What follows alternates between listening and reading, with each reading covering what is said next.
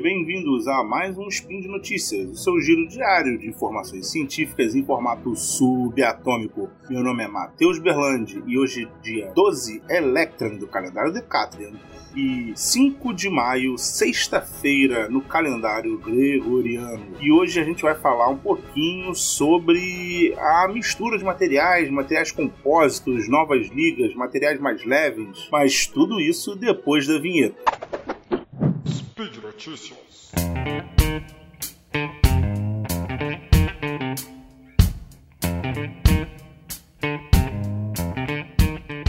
Bom, então vamos lá. Vamos de notícia, né? É, recentemente, bem recentemente mesmo, saiu uma pesquisa sobre uma, um novo método de ligação entre materiais metálicos, principalmente, né?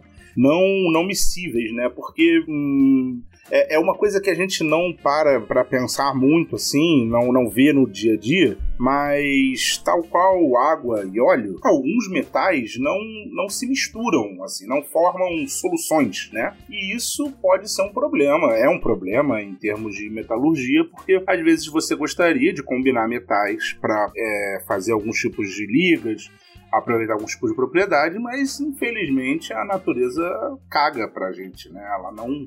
É, as leis da física não se importam com o que a gente acha, né? Elas são o que elas são. Então, é, cabe a nós entender como dobrar e, e driblar essas pequenas adversidades, né, que a gente chama aí de leis da física. E bom, isso era um, é um problema, é, é uma coisa a ser estudada e saiu uma nova técnica para unir materiais que não são miscíveis. Né? No estudo ele usa o caso do ferro com o magnésio, né? É, e assim, não é que não existam, né?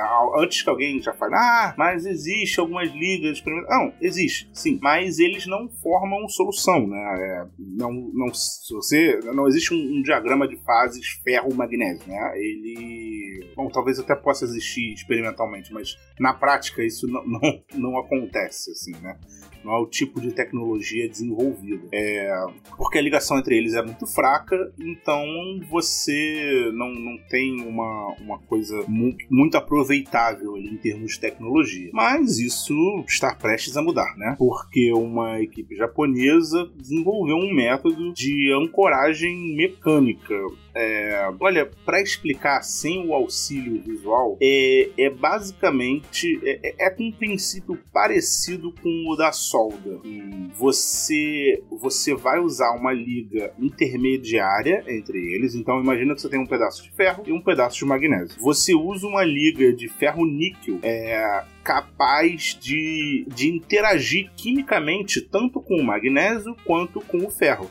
É, e essa liga ela vai acabar se misturando tanto com ferro como com magnésio e formando um elemento ligante ali entre é, aquela, aquele pedaço de ferro e aquele pedaço é, de magnésio. E o porquê que isso é especialmente interessante? Porque isso faz com que na prática seja uma essas duas partes virem uma parte contínua. É, é, não, é, é diferente de você usar um parafuso, usar uma cola, usar um adesivo qualquer, usar super bonder, né? Você, porque ali você a, a interface não é não é uma interface do dos os metais não estão quimicamente ligados, né? Eles estão quimicamente ligados ao adesivo. É, ou, por exemplo, se você tentasse simplesmente aplicar calor e, e fundir os dois materiais eles ainda não estariam quimicamente ligados de uma forma contínua e microestrutural e rígida.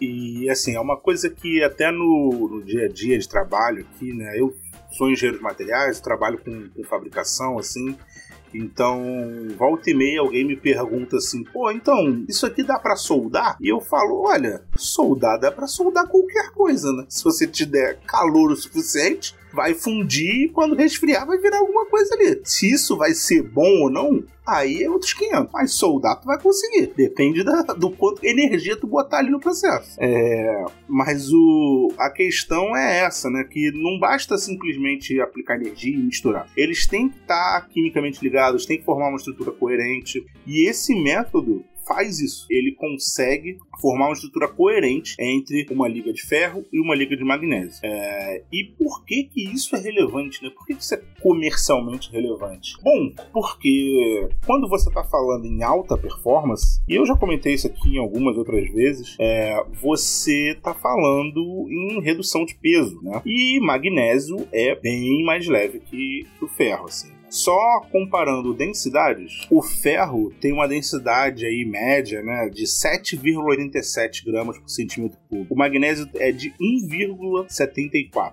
Então, assim, é... não fiz a conta de cabeça, vou tentar fazer aquela aqui agora. De cabeça, assim, é cinco vezes a redução de peso se você trocar alguma coisa de ferro para magnésio. E ligas de magnésio têm é, a possibilidade de serem muito resistentes, né? Elas conseguem uma, uma, uma, resistência bem elevada, com uma densidade bem baixa, né? Então, assim, quando a gente está falando de performance, se você conseguir combinar esses dois materiais, você teria as partes que não têm um carregamento tão forte assim, que não são tão submetidas aos esforços mecânicos, podendo ser feitas é, de magnésio, que elas ainda assim vão ter uma boa performance, vão ser ligas que vão aguentar o tranco, mesmo não sendo a, a mesma, é, podendo aguentar o mesmo carregamento que algumas ligas de ferro, né, alguns aços especiais, e ter as partes interessantes, as partes que precisam resistir de aço. Isso tudo numa mesma peça. Então, por mais que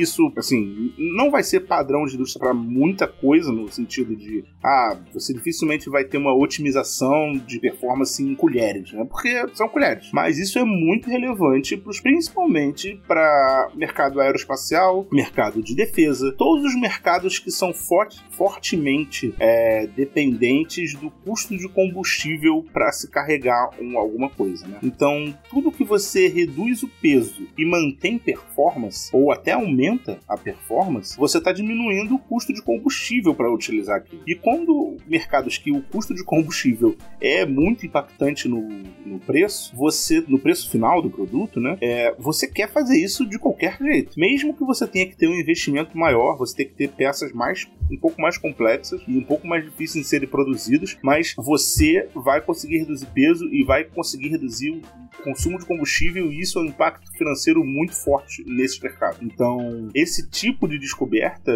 abre novos horizontes, né? Você não precisa ter todas as partes de um avião ultra resistentes. Você, obviamente, precisa de uma resistência elevada é, em algumas partes cruciais, mas as outras podem ser substituídas por outras ligas mais leves. E se você reduzir 10% da massa de uma aeronave, é um puto impacto em. É, é um puto impacto no quanto de custo você vai ter com aquela aeronave ao longo de 20, 30 anos. Né? Então, isso tem um potencial muito forte, assim, eu vejo bastante coisa sendo mudada aí nos próximos anos. Obviamente, ainda não é um processo de escala industrial, né? Eu sempre friso isso aqui. É, processos que não estão ainda preparados para dentro de uma indústria. É, muitas vezes eu estou falando aqui realmente da, da ponta de lança da pesquisa, então é, vão, vão ser necessários ainda aprimoramentos, patentes, processos, coisas assim. Mas eu acho legal de trazer aqui e mostrar que estamos avançando, estamos avançando num, num caminho de melhoria de performance, redução de, de peso é, e reduzindo o consumo de combustível, né? Assim, por mais que é, não veja a nossa matriz mudando fortemente, mas tudo que você reduz o consumo de combustível, você também está ajudando a gente a ter um, um futuro menos desastroso do que está se desenhando aí, né? Bom, e por hoje é só. É, espero que vocês tenham curtido aí a informação. Lembrando sempre que isso aqui só seria possível com o apoio dos nossos padrinhos no PicPay, no Patreon, é, todas as plataformas de apoio aí, vocês que ajudam muita gente a continuar fazendo isso aqui. Então, é, até amanhã.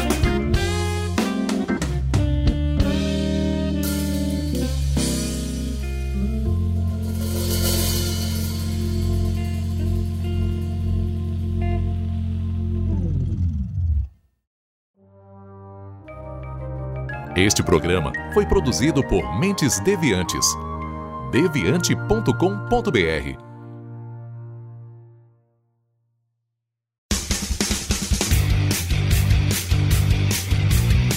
Cortes, edição de podcast.